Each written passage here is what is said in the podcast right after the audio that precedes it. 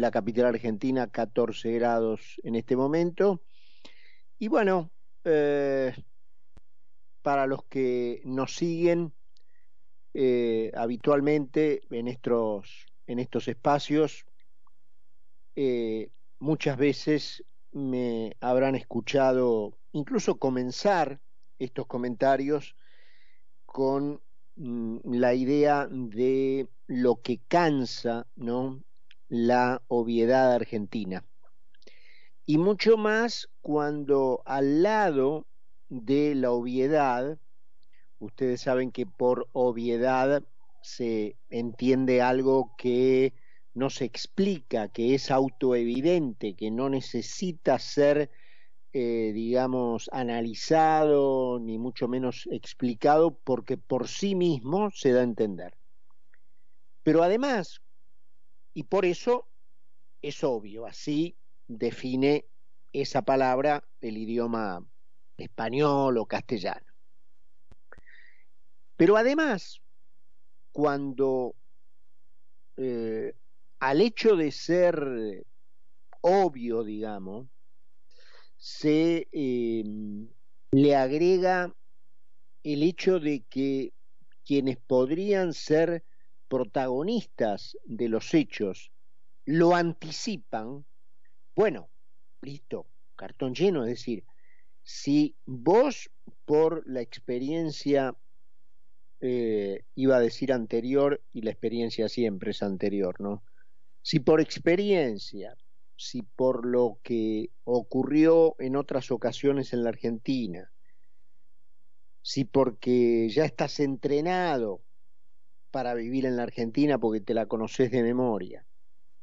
Además, viene un muñeco y te dice que va a pasar tal cosa porque él lo va a hacer, bueno, listo, ya este, a la obviedad le agregás la confesión.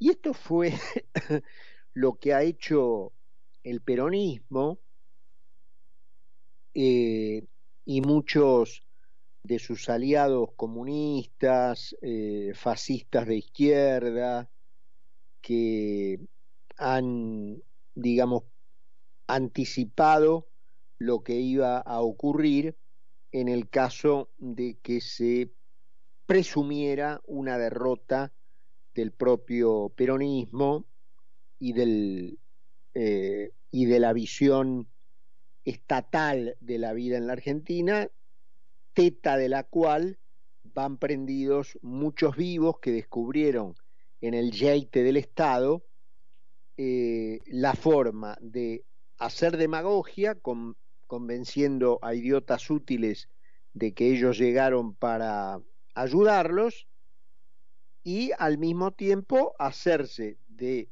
un lugar privilegiado de poder, impunidad y riqueza. Es decir, diría la señora de Kirchner, una wine-wine situation, ¿no? O sea, una situación ganador-ganador para ellos. Em, y otro de esos episodios obviamente, obvia y lamentablemente, hemos tenido en el fin de semana largo en la Argentina y en estos dos días pasados, incluido eh, el propio lunes feriado y ayer martes, con explosiones eh, de, en varios lugares, llamó la atención otro hecho también que autodelata a los autores. Todo comenzó en lugares ubicados en provincias no gobernadas por el kirchnerismo y después continuó por lugares en donde el kirchnerismo sabe que puede provocar el caos y controlarlo al mismo tiempo. Eh, entonces, bueno, digamos, no sé qué utilidad tiene buscar responsables o culpables, ¿no? Pero si el juego fuera eh, descubrir como si fuera una novela de Agatha Christie. Al asesino, acá está eh, Inspector Poirot, todo muy claro sobre quién es el culpable, quién es, entre comillas, el, el asesino, ¿no? Hay otras eh, cuestiones que no son menores tampoco, eh, porque el peronismo, como muchos otros fascismos, incluido y quizá en primer lugar el comunismo, que no es otra cosa que una forma de fascismo, eh,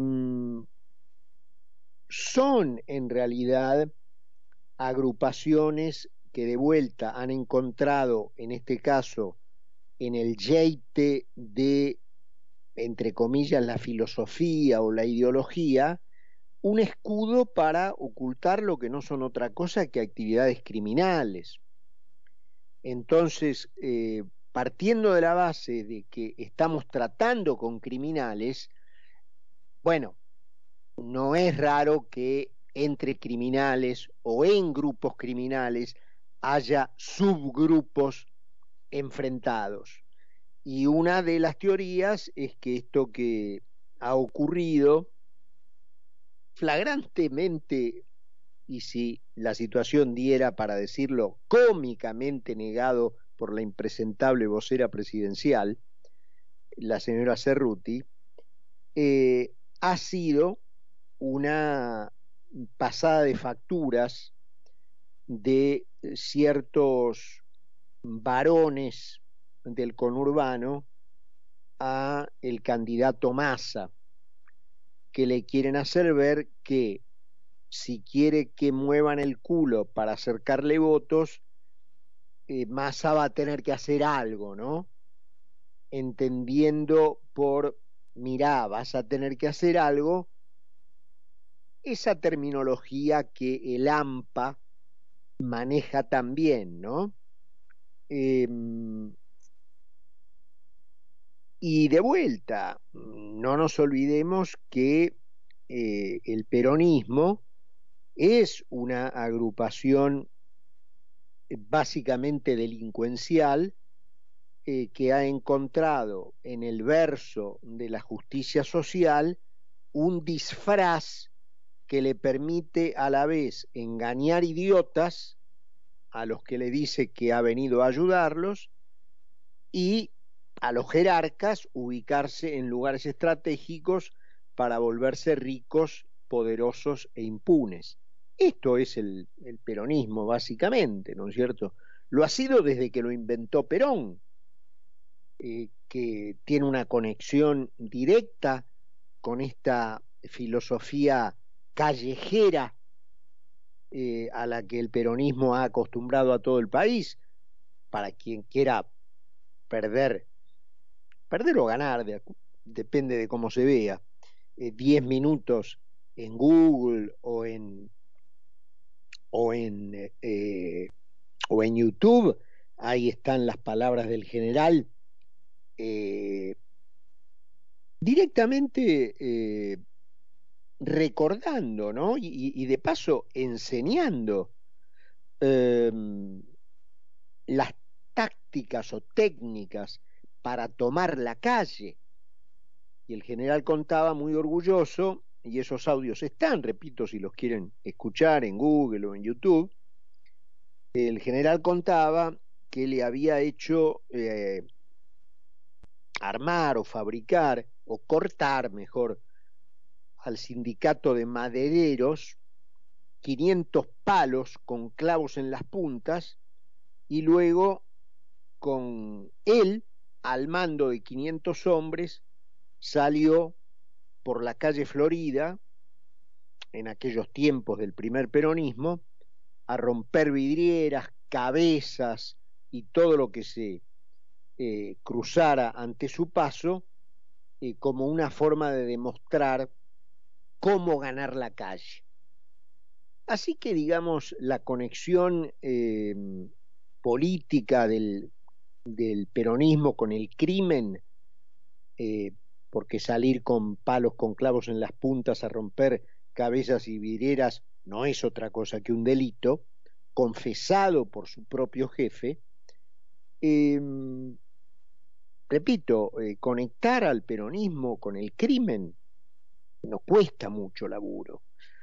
Eh, y esto es eh, lo que se ha visto, es otro capítulo del mismo libro, ¿no? Es decir, de nuevo, el peronismo cometiendo delitos para mm, disputarse franjas de poder, ¿no es cierto?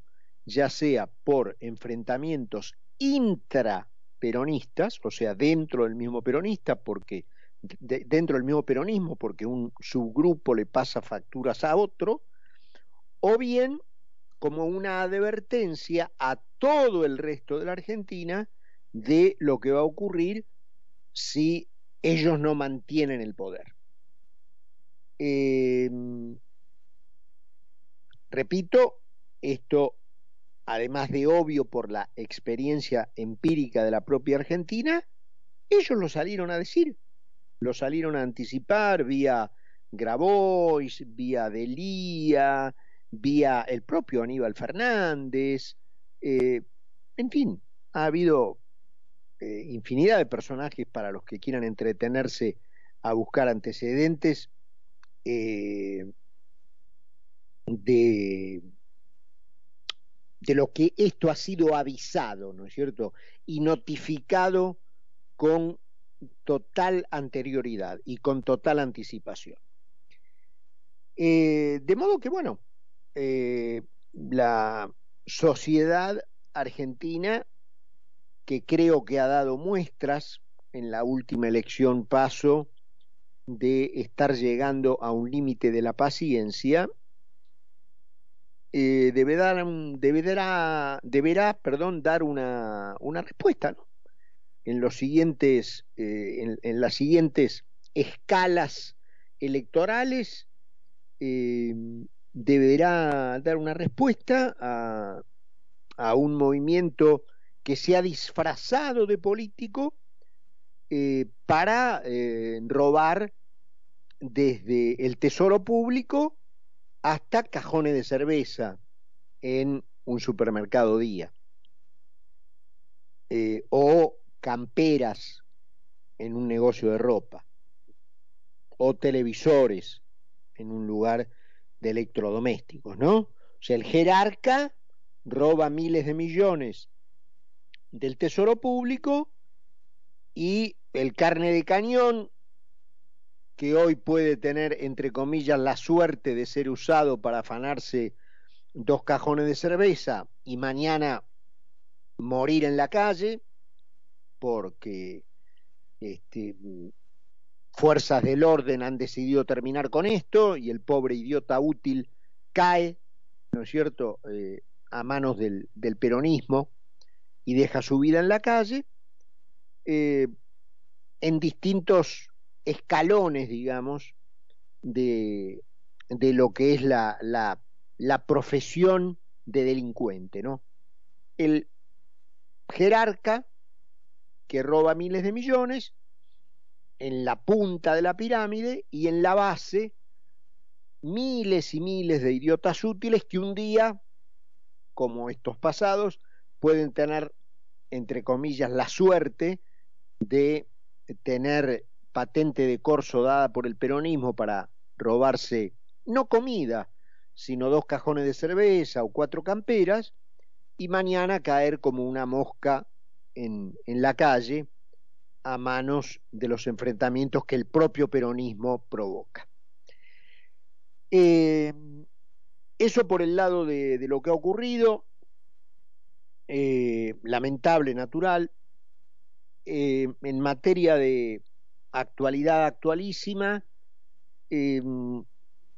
una noticia que podría ser tomada como buena, pero dada la proyección que tiene, no lo es tanto y me refiero a la esperada derogación de la ley de alquileres en el Congreso. Em, para dar un ejemplo, mm, saben que en la ciudad de Buenos Aires en este momento hay menos de mil unidades en el mercado para poder ser alquiladas. Ustedes calculen lo que significa eso para cientos de miles ¿eh? de argentinos que quieren alquilar y se encuentran con una oferta del otro lado de 800 o 1000 unidades. Precio estratosférico o directamente imposibilidad de alquilar. Esto es lo que ha logrado la bendita intervención estatal, en este caso en el mercado de alquileres, con la bandera de la defensa de los que menos tienen. Porque además se eh, parte del prejuicio de que los que alquilan están entre los que menos tienen, lo cual a lo mejor en una base puede ser cierto, pero también hay mucha gente que opta por alquilar, pudiendo, ¿no es cierto?, ser propietaria o por las condiciones a las que también ha eh, sometido el peronismo al país de la ausencia total y completa de crédito. Ustedes saben que en cualquier país del mundo la gente muchas veces se presenta la disyuntiva de poco menos que por la misma plata pagar una cuota de hipoteca y comprar una casa o pagar un alquiler. Eso es muy común. Y lo fue en la Argentina en los 90, cuando hubo gente que compró con créditos a 30 años casas o departamentos, porque justamente se planteaba, como en los países civilizados, esa eh, alternativa, unos pesos para alquilar o unos pesos para una cuota de una hipoteca a 30 años y me meto en una hipoteca a 30 años y soy propietario. Esa es la normalidad. Entonces, el peronismo destruyó eso, eh, mandó a cientos de miles de argentinos a no poder hacer uso de esa opción civilizada de la compra de la casa propia a través de un crédito hipotecario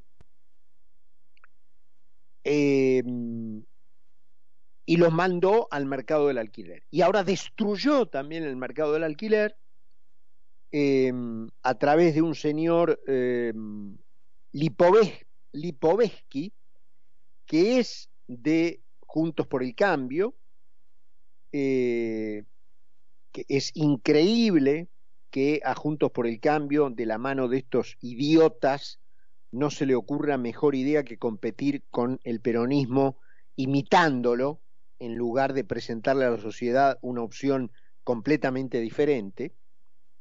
Eh, con lo cual, hoy lo esperado en diputados, eh, que era la derogación de la ley para después pasar al Senado y ahí ver cómo le iba con la mayoría peronista, no se pudo lograr, entonces se pasó a, una instancia de derogación de los artículos, por lo menos de los artículos que más daño hacen al mercado.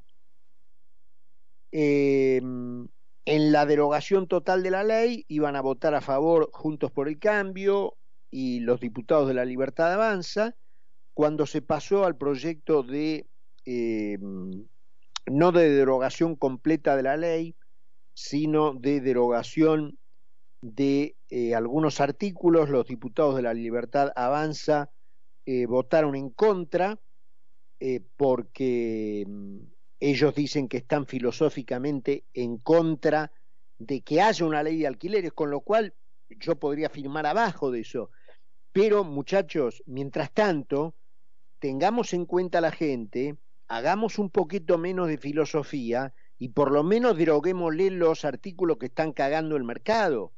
En eso yo creo que la inflexibilidad dogmática tiene que tener eh, un límite, ¿no es cierto? Yo estoy allí eh, completamente en desacuerdo de la, de la táctica eh, de, de lo que hicieron Milei, Carolina Píparo y Victoria Villarruel de no sumarse a los votos de Juntos por el Cambio para derogar los artículos conflictivos. Eh, igualmente, la derogación de, los artículos conflictivos se aprobó porque para eso eh, Juntos por el Cambio tenía votos propios, pero era una señal, ¿no? Em, de, en este caso, los diputados de la Libertad Avanza, de, em, eh, bueno, de votar en conjunción, conjuntos por el cambio, para tener en el centro de la escena no el dogma, en este caso de la libertad, sino el bien de la gente. Eh, pero bueno, eh, la derogación pasó al Senado, allí obviamente la, la, banda de senadores peronistas va a votar en contra, y bueno, eh, ahí están los que, el, gran, el gran final, la gran, este, ¿cómo se le dice a, a los finales de las fábulas? Este, bueno, se me fue de la cabeza ahora. Pero la gran conclusión de todo esto es, bueno, ahí tenés moraleja.